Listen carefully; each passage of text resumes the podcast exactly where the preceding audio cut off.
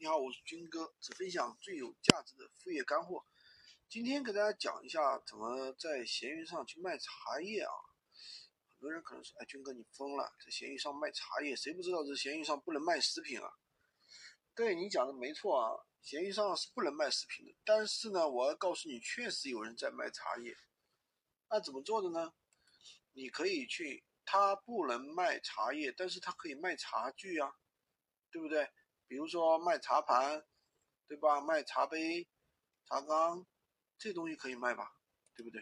这当东西当然是可以卖的。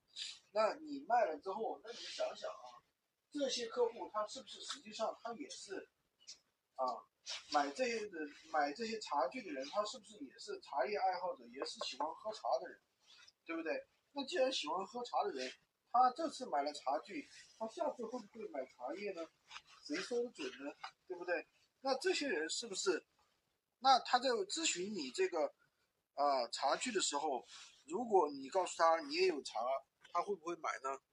当然有可能会买啊。所以说这就是一个巧妙的引流方法。当然了，这个东西的话也要注意一下啊，避免违规。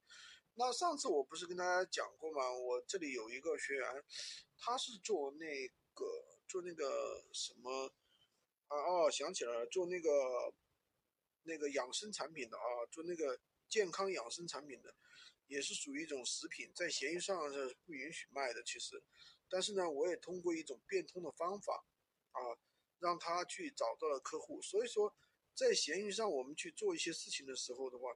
自己的话多动一些脑筋啊，因为这个东西的话毕竟是一个很大的流量池，但是我不建设不建议你们新手去这样做啊。如果你是老手啊，如果你是老手老司机，懂得一些啊，懂得一些方法，敢这样去尝试的话，可以去尝试一下啊。就是呃这些的话违规的一些东西的话，它往往做的人比较少，往往的话可能会出现。你只要能上架上去，就会出现一个爆品的一个情况，就会有很多人咨询。